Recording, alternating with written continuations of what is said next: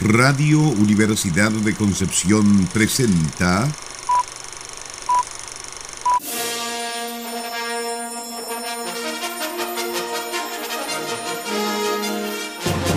De película.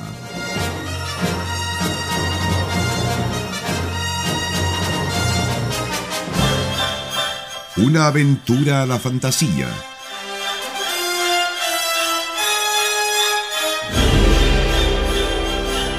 un paseo por las imágenes que guardan tu memoria.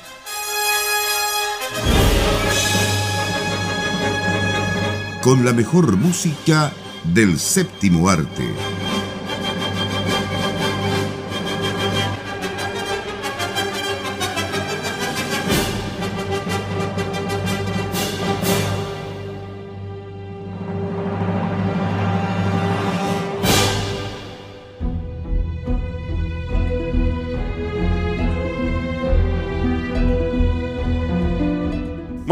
Tardes, estimadas auditoras y auditores de Radio Universidad de Concepción. Estamos comenzando un nuevo programa de película junto a Sara Salazar. ¿Cómo estás, Sara? Y Nicolás Masquiarán. ¿Cómo están, chiquillos? Bien, Felipe, hoy día me siento entusiasmada, me siento con ganas de ponerme vestidos y volver a la época de la regencia. Por un lado, por otro lado quiero revolución. ¿Qué quiere que le diga? No sé, yo vengo con otro ánimo. Yo la verdad es que vengo un poco más tradicional, hay que decirlo. Estoy en proceso de una búsqueda eh, interna y también de mis orígenes. Sí, bueno, yo, yo vengo con una, máquina, voy a viajar, voy a viajar, voy a comer mucho, así que, y voy a tratar de llegar a la cima, al tope, ¿cierto?, del mundo. Ahí voy a llegar. vamos dando algunas pistas de las películas que vamos a revisar, de la música de las películas que vamos a revisar hoy día, porque tenemos a otro invitado, ¿cierto? Como se ha hecho ya común estos últimos eh, programas, eh, donde tenemos un eh, compositor, ¿cierto? Invitado a nuestro programa. Y esta semana, este fin de semana, Sara, ¿a quién le toca este, se podría decir, momento musical? Este especial de, verano que quisimos hacer a los compositores. Redoble de tambores virtuales, porque no tenemos tambores. Es una penita. Ahora hay que poner en el presupuesto tambores para la temporada 2022. Tengo unos por ahí. Muy bien. el día de hoy tenemos a Darío Marianelli, compositor italiano, nacido en el año 1963, que es conocido porque tiene colaboraciones bastante frecuentes con el director Joe Wright y que ha hecho películas, por ejemplo, por mencionar algunas, Orgullo y Prejuicio, Ana Karenina, V de Vendetta, Atonement, eh, eh, La Hora Más Oscura, Paddington 2, Bumblebee, Pinocho, El Jardín Secreto, Un Niño Llamado Navidad, en fin. Tiene un montón de películas, pero como veníamos diciendo desde el inicio del ciclo, eh, a veces son nombres que no nos suenan tanto, a pesar de que hemos escuchado su música en varias películas que han pegado bastante fuerte en los últimos años. Justamente. Bueno, no nombraste ninguna de las que vamos a ver. Bueno, algunas de las que vamos a ver van a ver ustedes. bueno, pero así es la cosa, tiene tantas películas. Claro, te faltó eh, Comer, Amar y Rezar, ¿cierto? Eh, también eh, Everest, también la, hizo en la música. ¿Y las tuyas, Nicolás, son? Cubo y las dos cuerdas y Ana Karenina. Ana Karenina. Viste, ahí mencioné una. me quedé pensando en, eh, Paddington. Eh, no sé, en mi cabeza era Pemberton, tal vez el. Es que Paddington 2. sí, no la, tenía en mis libros. Pero preciosa película también, ¿ah? Sí. Hay que, hay que mencionarla porque vale la pena ver. Es de esas es de esas que rompen con la lógica de que la segunda parte nunca es mejor que la primera. Así es. Oye, y cualquiera, por ejemplo, no pensaría en la película Bumblebee, por ejemplo, que se supone que es una precuela de todas las eh, Transformers que vimos después. Ah, y de la mano de. ¿Cómo se llama este director que le gusta explotar todo? Michael Bay. Ah, Michael Bay. Michael Bay. Sí. Y que no le quedó tan mala. Y, la película Bumblebee, yo creo que es, es, bastante entretenida. A mí me gusta mucho más que la más que los Transformers. Más que los Transformers. Es como la mejor, de hecho, de, la saga Transformers. en una película como un spin-off. ¿Cómo ocurre con el Mandalorian, Claro. claro. Pero toda esta lista de películas da una idea de la diversidad eh, que ha tenido que enfrentar este compositor dentro del mundo de Hollywood. Y si bien su producción no es tanta, diría que se concentra eh, hacia la mitad de la primera década del siglo XXI, por allá 2006, 2007, es donde aparece una mayor producción de películas y también donde tuvo una mayor consideración eh, desde el punto de vista de haberse adjudicado un Oscar con la película Atonement. Entonces eso ayudó a que apareciera de manera mucho más clara dentro del mapa de los compositores para Hollywood. A pesar de que tenía, por ejemplo, Orgullo y Prejuicio, que es una película que tiene una fanaticada tremenda. Eh, y algo similar ocurre con eh, la película del 2006, V de Vendetta. Entonces ya venía configurándose como una presencia dentro de este mundillo y el 2007 con Atonement dio, por decirlo de alguna forma, el golpe a la cátedra. Hablando de golpe, Nicolás, ¿a quién no le hubiese gustado que hubiese pasado en alguna, algún momento lo que pasó en vez de Vendetta? ¿Qué de todo lo que pasó? Yo creo que algunas cosas como que pasaron, pero. Sí, eso estaba pensando. Todo el mundo se acordaba de la película de Joker por ahí hace un par de años atrás, pero yo también me acordaba de B de Vendetta, o sea, bueno, que somos más de la vieja escuela también, como que vamos a decir una cosa por otra. Pero ya que estamos hablando entonces de B de Vendetta, hablemos de revolución, me van a censurar, va a llegar los, el par de autos negros que decimos que siempre vienen para acá. No, no te preocupes, Sara, nosotros un montón de veces lo hemos hecho con Nicolás y no ha pasado nada. Ah, ya, perfecto. Que no siempre tiene ese temor. No, pero yo quise traer la banda sonora de B de Vendetta precisamente por el contraste. O sea, es una de las películas que elegí porque, como mencioné en la lista, yo iba mirando nombres nomás así para hacerlo un poco más dinámico. Pero es el contraste porque tiene varias películas de lo que, que están basadas en esta época de regencia que se dicen, o típicas películas como de romance, con vestidos, con caballeros, qué sé yo y también tiene otra clase de películas como, por ejemplo, La Hora Más Oscura, que hablaba de la historia de Winston Churchill, por ejemplo, u otras como V de Vendetta, que es un tono completamente distinto. Entonces hablamos de un compositor que es súper versátil también. Y, me gusta porque no es una versatilidad que uno diga como que le cuesta musicalmente, sino que se nota que realmente como que le nace. A veces hay compositores que tienen como el mismo sonido constantemente. Hans Zimmer, no, pero ya se ha reivindicado un poquito en algunas cosas. ¿Cómo fue eso? pero como que siento yo que escuchando varias bandas sonoras de Marianelli, como que cuesta de repente, o sea, no es tan fácil decir que ah, todas estas bandas sonoras son del mismo compositor, como que logra diferenciar su sonido según la película que estamos, estamos viendo, que estamos escuchando, en tiene, mi opinión. Tiene un, tiene un tinte bastante dramático en su música, Darío Marianelli, en varias de sus composiciones, digamos. ¿Ya? Eh, pero como dices tú, Sara, es, muy versátil y por eso también aparece en, películas como V de Vendetta, Bumblebee, por ejemplo, que son todo lo contrario, no son, dramas, ¿ah? son películas un poco más de acción, que si yo, eh, pero, o en esta otra misma, Comer a más rezar, donde... Eh, ahí hay un poco más de drama, pero eh, también se, contrasta con, con el hecho de, los lugares bonitos, del viajar, del, conocer, del volver a enamorarse y muchas cosas de eso. Entonces, en realidad, él, tiene una forma bien interesante, digamos, de, en la composición para las películas que le ha tocado hacer. ¿Con cuál me voy yo? Estoy. Bueno, yo ya lo te dejamos en una encrucijada. porque tú te fuiste a hablar de revolución. Ya, yo voy a apaciguar las aguas. Porque ya que hablé de este viaje de autodescubrimiento y búsqueda de los orígenes, una de mis películas seleccionadas es Cubo y Las dos cuerdas. Eh, una película del año 2016 que a mí me parece muy interesante, no solamente por la banda sonora, eh, que obviamente toma eh, todo el sonido, digamos, un poco estereotipado de la cultura japonesa, porque se supone que se sitúa esta historia en un Japón legendario, pero se trata de una película que le tocó competir con Zootopia ese año, siempre es difícil eh, competir contra los grandes estudios, y por lo tanto quedó fuera en la carrera del Oscar, pero Estudios Laika siempre nos maravilla con su técnica de stop motion. ¿Y por qué digo que esta película destacó más allá eh, de esa nominación en particular? Porque como pocas veces vimos una doble nominación al Oscar en una película animada que no era mejor película de animación y mejor canción o mejor banda sonora, que es como lo más frecuente. Esta película también fue nominada por los efectos visuales, justamente por el trabajo de joyería ¿Qué se hizo en este, esta animación stop motion? A, mí me llamó, a, mí me llamó, la atención que eligieran a Darío Marianelli justamente como para la música de esta película.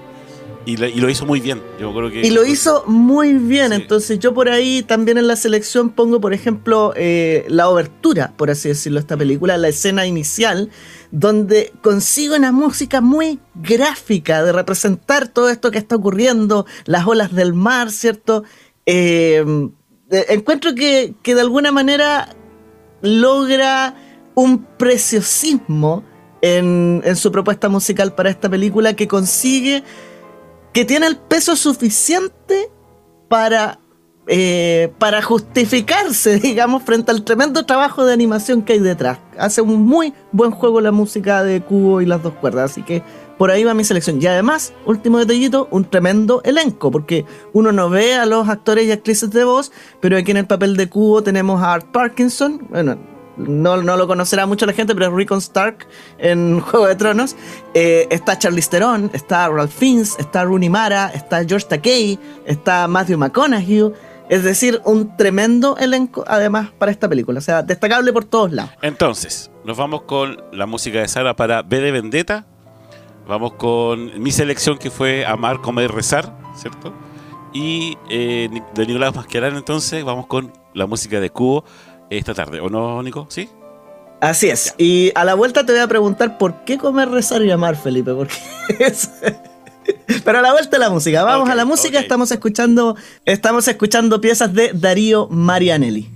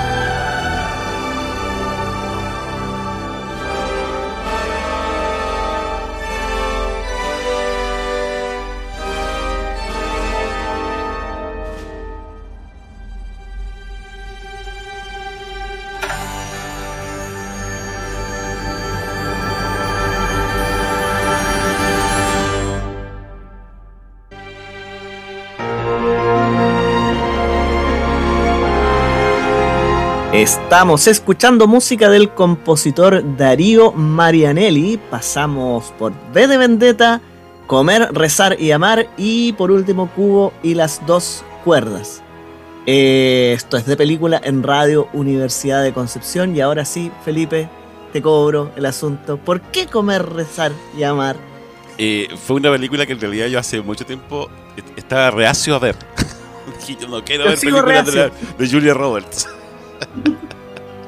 Y sabes que un fin de semana la, tomé por esas casualidades de, la vida nomás en, en, la televisión de cable, por cable. Y en realidad fue, es una película bastante interesante y bonita en realidad eh, por el eh, todo el nivel de producción que significó hacer esta, esta película porque no solamente fue en Estados Unidos, sino que fue en Delhi, en India, en Bali, Indonesia, Roma, Nápoles, qué sé yo, en, muchos países, en muchas ciudades. Entonces, em, y, creo que se fue, eh, fue como que tomando vuelo esta película con el tiempo.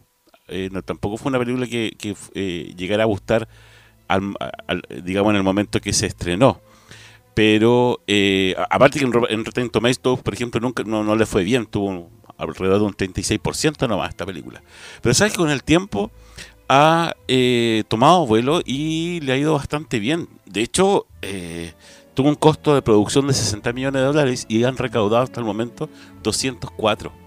Entonces, eso quiere decir que obviamente eh, la cosa ha ido como increciendo en, en el sentido de, de de la cantidad de gente que le empieza, le empezado a gustar esta película. Eh, una película dirigida por Ryan Murphy y protagonizada por eh, Julia Roberts, Jane Franco, está Valeria Davis también, Javier Bardem, entre otros actores. Entonces en realidad tiene un, elenco bastante, mm, eh, digamos, variado, pero a la vez que a la gente le gusta. Es atractivo el, elenco que tiene esta película. Y la música también. La, sabes que realmente en, esta, en esta película yo en el momento en que la vi no sabía que era de Mario, eh, Mario Marianelli y después lo de los créditos obviamente lo vi y, realmente acá el tipo igual se pasea por todas las culturas digamos aparte de, de los países que están en esta película él se pasea por la música de estos países tenemos un compositor trabalingüístico el día de hoy. tenemos un nuevo invitado, tenemos a Mario Marianelli. Perdón. Ya, no, ya, no, está Mario Marianelli, estamos todos cayendo. claro. Pero bueno, yo creo que con lo que mostramos en el primer bloque musical queda bastante claro todo el amplio registro de este compositor. Son películas muy diferentes entre sí, desde la épica, digamos, revolucionaria de de Vendetta, inspirada en un cómic además muy popular, a esta épica étnica japonesa, ¿cierto? y que tiene obviamente un perfil muy diferente eh, en el caso de Cubo, y la película romántica, por otro lado. Claro. No, y los dramas igual, pues igual hay otras películas que, por ejemplo, que uno, eh, por ejemplo, Ana Canarina o la misma eh, Orgullo y Prejuicio, son películas dramáticas, entonces el claro. igual.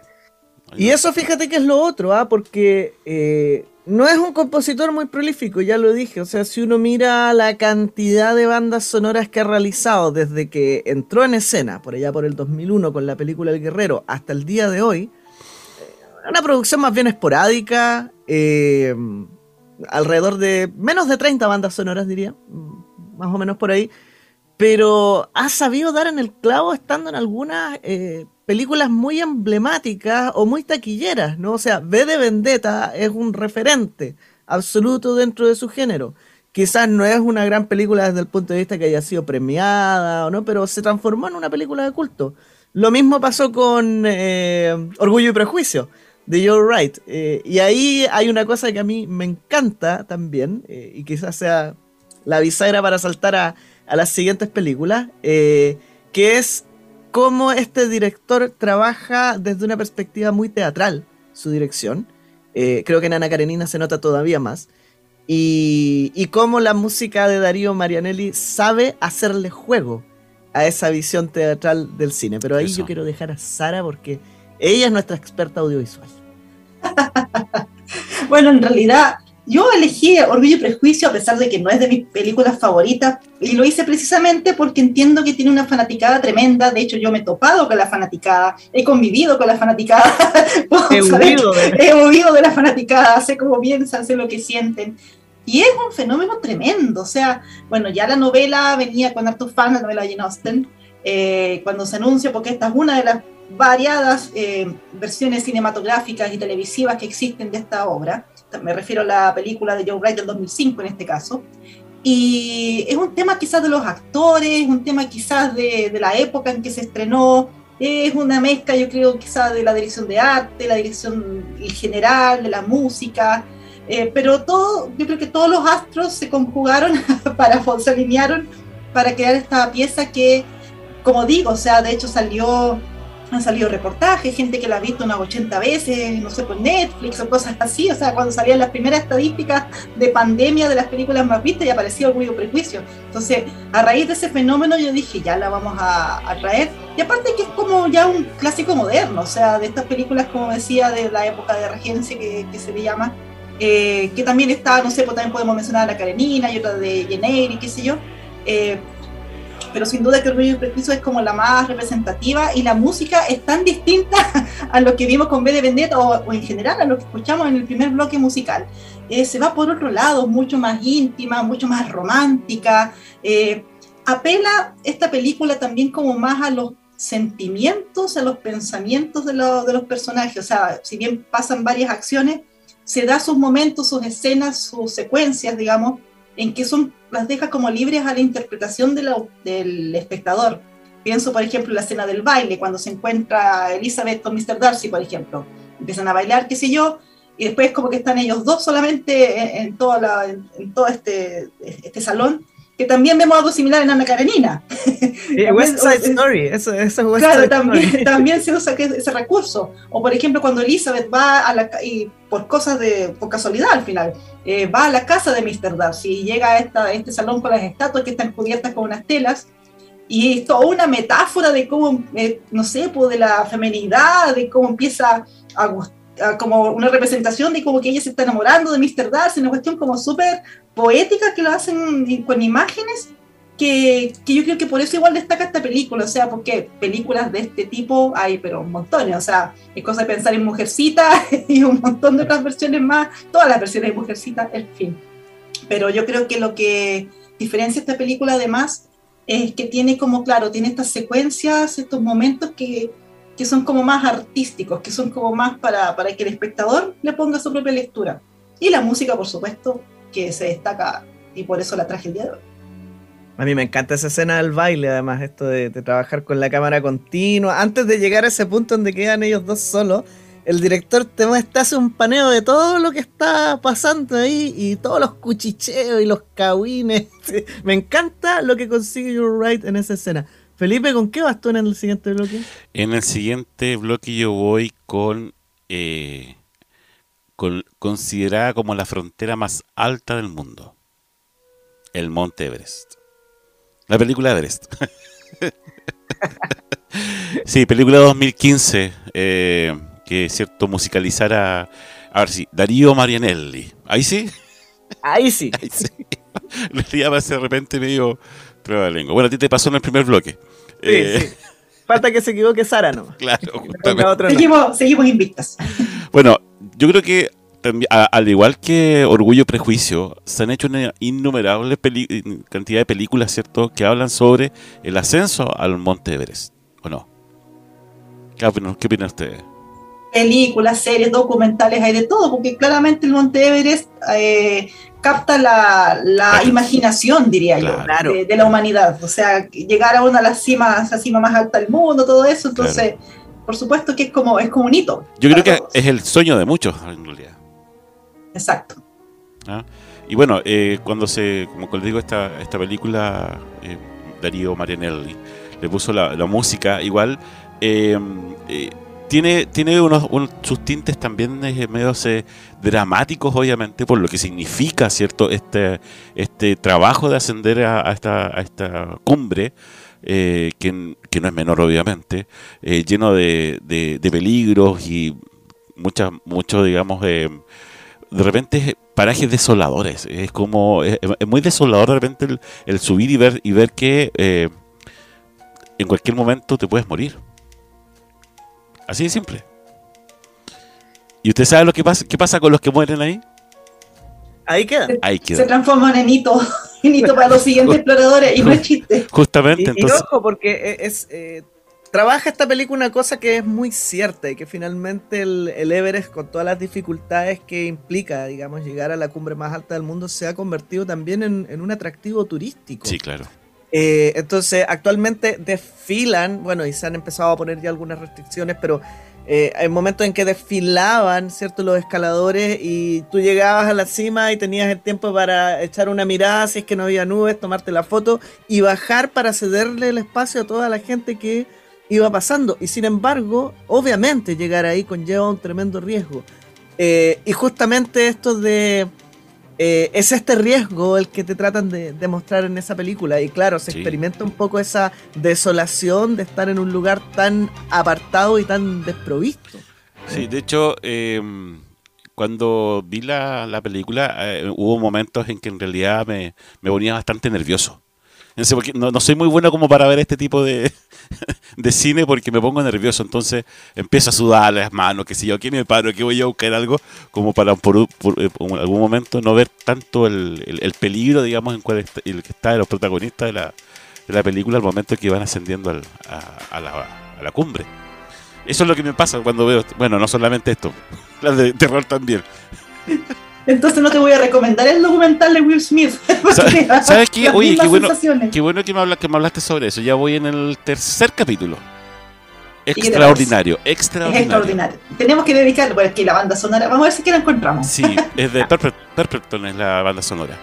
Y no de Mario Marinelli. No de Mario Man, claro.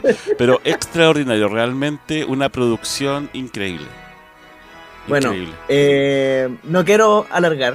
Eh, yo me voy a alinear un poquito con Sara. Mi tercera selección es Ana Karenina y lo voy a dejar ahí simplemente. Si quieren, a la vuelta me preguntan porque tenemos que ir a la musiquita. Así que vamos con Orgullo y Prejuicio, eh, Everest y Ana Karenina. Estamos revisando música de Darío Marianelli en de película.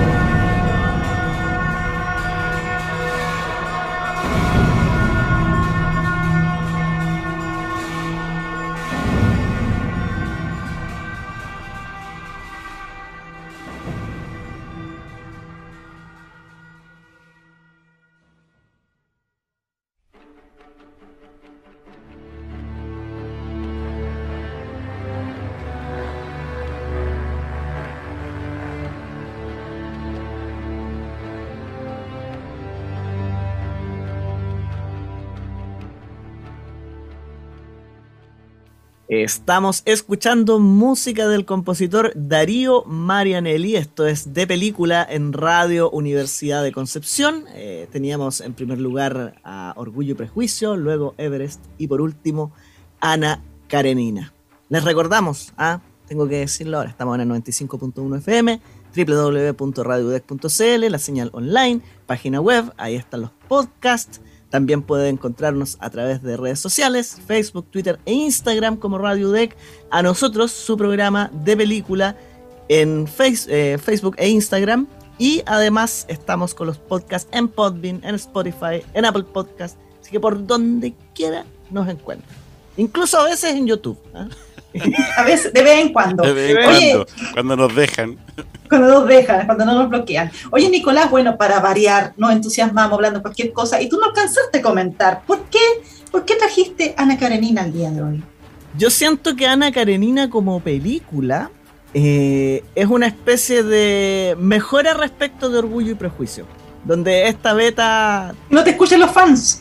No, no, pero estoy, estoy hablando desde el punto de vista de la cinematografía, por ejemplo, el diseño y producción, donde esta teatralidad de Joe Wright de la que hablaba sale a flote. Eh, de una manera genial, por ejemplo, en los, cambios de escena, ¿cierto? O en, ciertas coreografías que te van mostrando. No solamente coreografías de baile, eso es lo interesante. Por ejemplo, cuando te muestran estas oficinas burocráticas, también ese tipo de cosas. Eh, entonces me parece que es una película muy bonita desde ese punto de vista, desde, el punto de vista del diseño. Eh, y me gusta también cómo juega Darío Marianelli aquí con la música.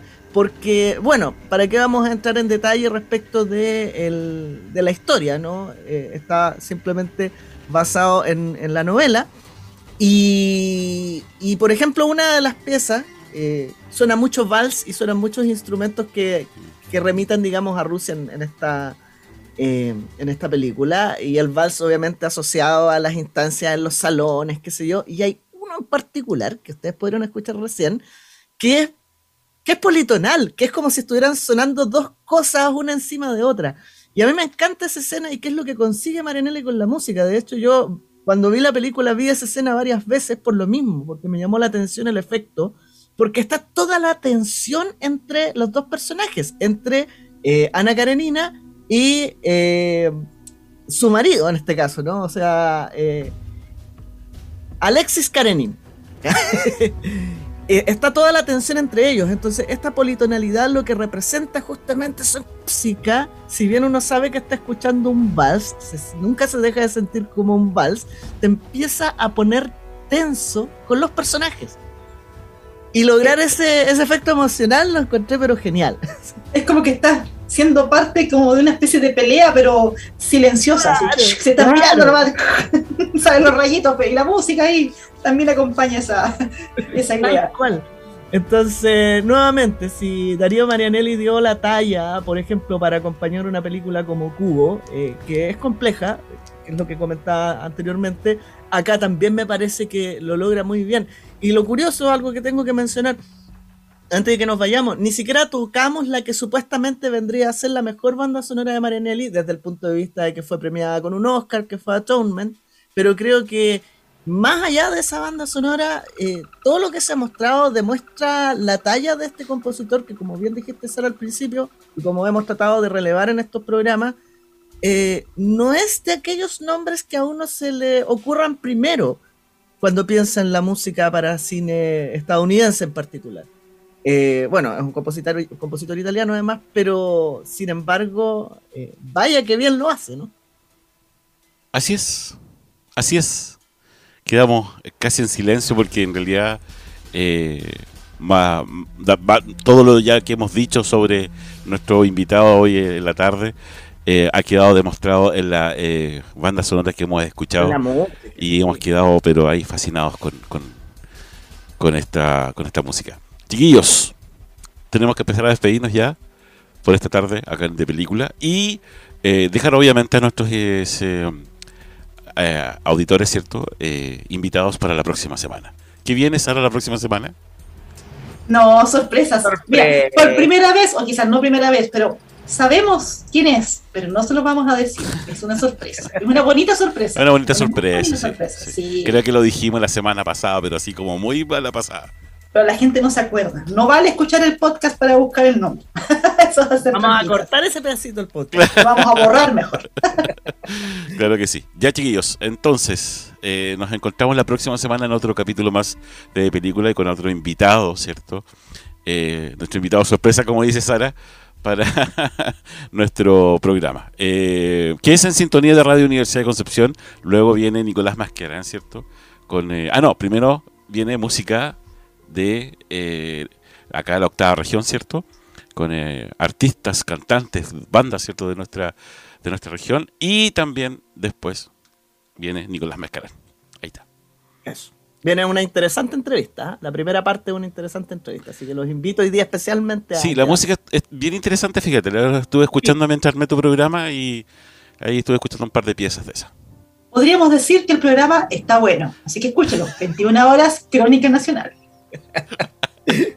Como pocas veces, pero bueno. Así con es. esa invitación entonces nos comenzamos a despedir. Como pocas veces digo que Sara me trata así de bien. Lo dijo el mismo creador del programa. Yo no dije nada. No hay caso con ustedes, ¿ah? No hay caso con ustedes. Bueno. La invitación está hecha entonces. Quédese con nosotros en Radio Universidad de Concepción y con De Película volvemos la próxima semana. Que estén todos y todas muy bien. Chao, chao. Chao, chao.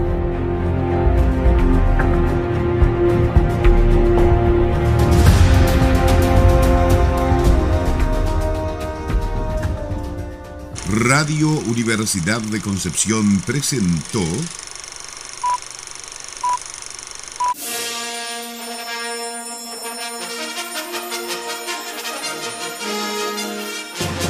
De película.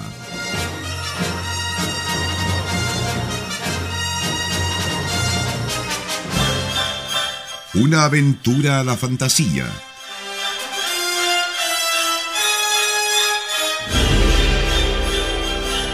Un paseo por las imágenes que guardan tu memoria.